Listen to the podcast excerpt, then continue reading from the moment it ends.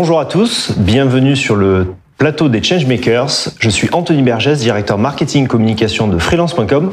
Aujourd'hui, nous allons parler de carrière professionnelle de femmes et j'ai le plaisir de recevoir aujourd'hui Garance, Garance Hiverno. Bonjour Garance. Bonjour Anthony. Garance, tu es la fondatrice et CEO du cabinet Garance et moi, qui a un concept un peu particulier. Est-ce que tu peux nous présenter Garance et moi?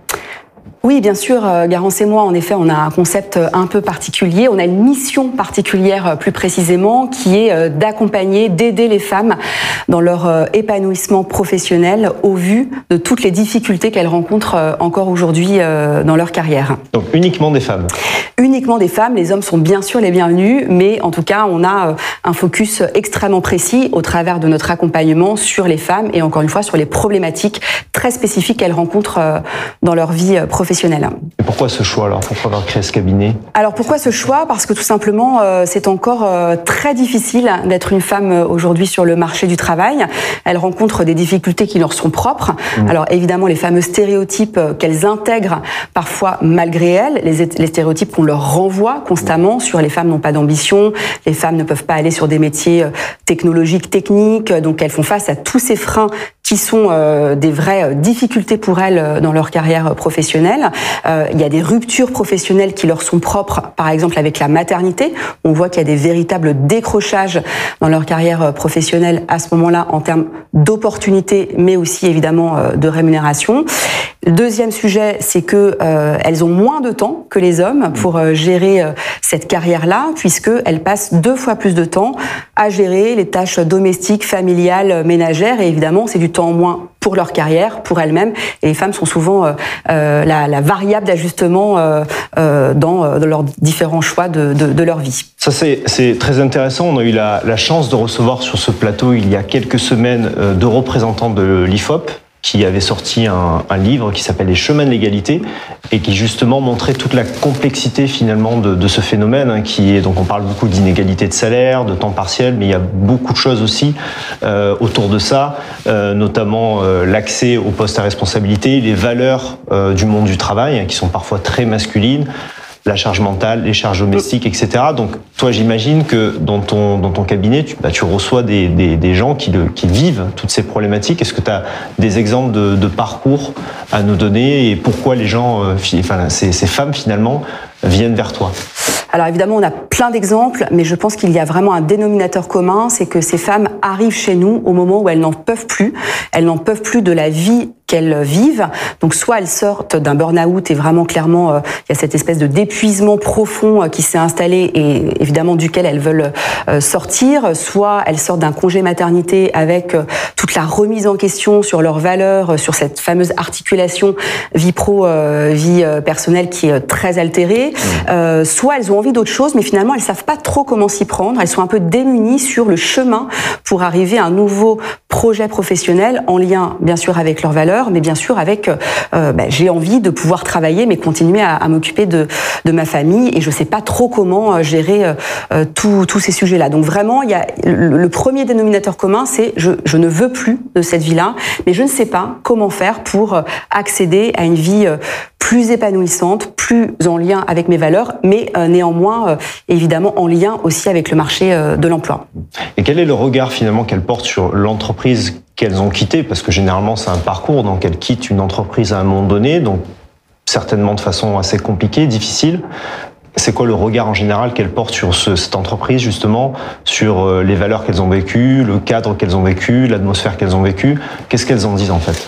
Alors, elles, elles disent que, euh, clairement, en tout cas, euh, pour notre euh, nos, clientes principales, qui est ce moment très précis de la maternité, c'est que malheureusement, euh, ce temps-là n'est pas pris en considération par les entreprises. Alors évidemment, ça change et c'est tant mieux. Et puis la réglementation bouge aussi, hein, mais on voit bien que euh, finalement l'entrée des femmes sur le marché du travail est assez récente hein, euh, au regard de, de l'humanité, et on voit bien qu'il y a tout un tas de mécanismes qui sont pas encore euh, vraiment euh, désamorcés par les entreprises et puis par par les managers sur quelle place ces femmes femmes ont dans la vie professionnelle, alors que pour autant, bah oui, en effet, elles s'arrêtent parfois pour un congé maternité et parfois pour un congé parental. Donc ce qu'elles disent, c'est c'est difficile de tout concilier, c'est même un casse-tête sans fin. Elles sont parfois épuisées et elles ne voient plus de perspective. En fait, elles ont plus de cette espèce de, de petite lueur qui va les inciter à continuer et parfois elles, elles ont besoin juste de se repositionner, de réfléchir finalement à qu'est-ce qu'elles veulent,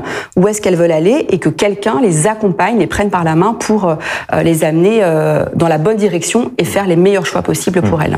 Justement, tu dis que quand elles arrivent, euh, généralement elles savent plus euh, comment se positionner, ce qu'elles veulent faire, où elles veulent aller.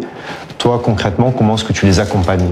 Alors, l'accompagnement, c'est la combinaison à la fois euh, d'une coach, d'un accompagnement par une coach qui va euh, les prendre par la main, les aider, les accompagner euh, à raison d'un rendez-vous à peu près tous les 10 jours, sur une durée de 3 mois au total, et de la tech, puisque nous avons une plateforme euh, à destination de ces femmes, avec du contenu, des outils, des ressources, qui va répondre à toutes les problématiques qu'on vient d'aborder, à savoir comment je gère cette articulation vie pro, vie perso, comment je développe mon leadership, comment je demande euh, des augmentations, comment je me positionne sur le marché, comment j'accède aussi à des métiers euh, qui recrutent et sur lesquels euh, j'ai absolument aucune connaissance. Hein. Je pense au métier du numérique, euh, qui est un levier absolument incroyable pour les femmes, mais qui pour autant est assez peu connu par ces femmes-là. Mmh. On a des exemples très concrets, hein, notamment d'une femme factrice qui est devenue développeuse et alors évidemment elle a augmenté sa rémunération de manière extrêmement significative, mais elle s'est ouvert à des opportunités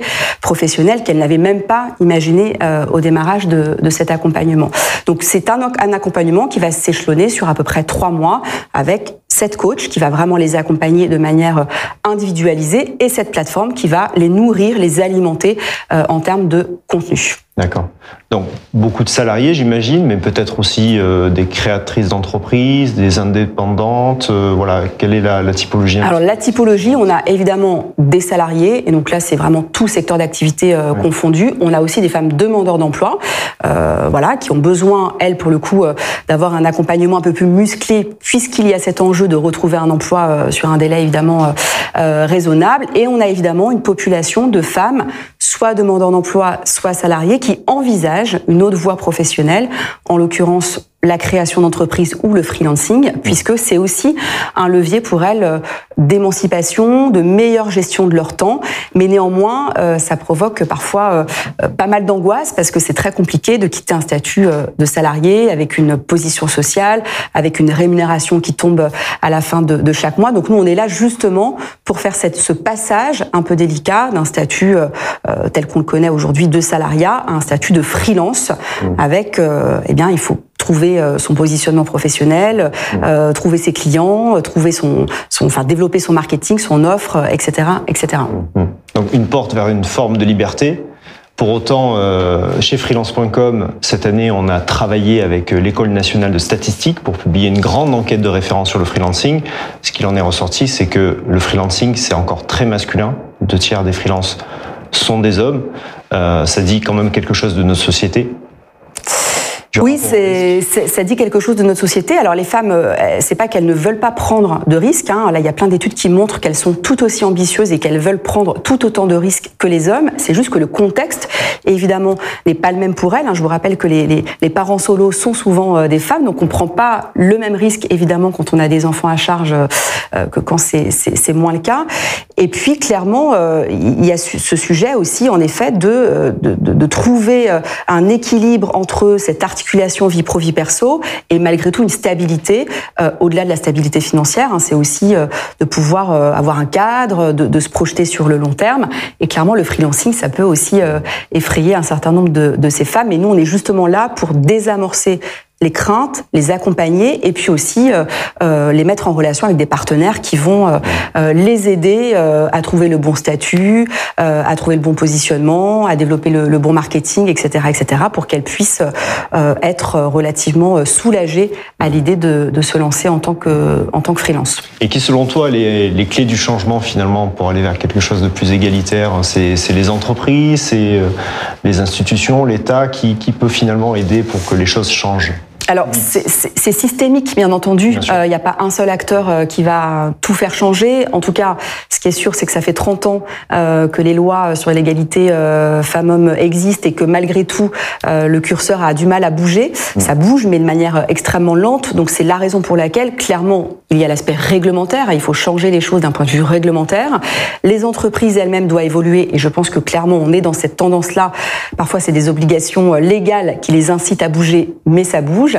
Et puis il y a les femmes elles-mêmes qui clairement ont aussi les cartes en main, euh, notamment grâce à ce type d'accompagnement, mais à d'autres actions qui existent aujourd'hui euh, sur le marché. Elles peuvent accéder à un accompagnement qui va littéralement tout changer dans leur vie.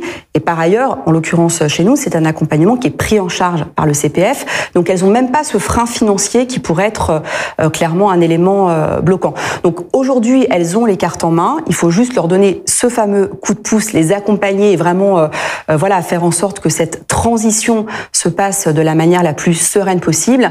Mais quand on voit le résultat au final, qu'elles repartent euh, avec un projet construit, structuré, en lien encore une fois avec leurs valeurs, leur personnalité, leur, les contraintes familiales qu'elles ont parfois et aussi le marché, avec un plan d'action qui est extrêmement élaboré, ben, elles se disent mais pourquoi j'ai pas passé le cap avant? Donc euh, donc voilà. Donc les femmes ont elles-mêmes les cartes en main, euh, mais en effet c'est systémique. Il faut que tous les acteurs, euh, la partie réglementaire, les entreprises et les individus, donc les femmes, puissent évoluer sur ces sujets-là. Et prendre leur part prendre leur part. Et, et, par ailleurs, les hommes ont aussi euh, évidemment leur, euh, leur part euh, de responsabilité, ou du moins leur rôle à jouer, puisque je pense qu'il y a une, génération d'hommes aujourd'hui qui, qui, qui, veut aussi s'occuper plus de, de, leurs enfants, de leur famille, ou même juste d'avoir voilà une activité autre que l'activité professionnelle. Et donc il y a un rééquilibrage à trouver. Donc ça prend du temps, ça mmh. prend du temps, mais euh, je pense euh, ça avance. Ça avance dans le bon sens, mais soyons vigilants malgré tout. Mmh. Euh, voilà sur, sur ce sujet-là qui parfois peut régresser quand même. Hein. On l'a vu avec le, le, Covid, hein,